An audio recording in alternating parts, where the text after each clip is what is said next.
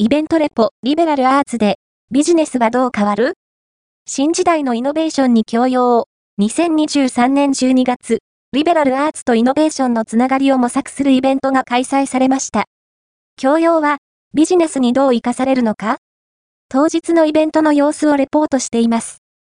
ザ・ポスト、イベントレポ、リベラルアーツで、ビジネスはどう変わる？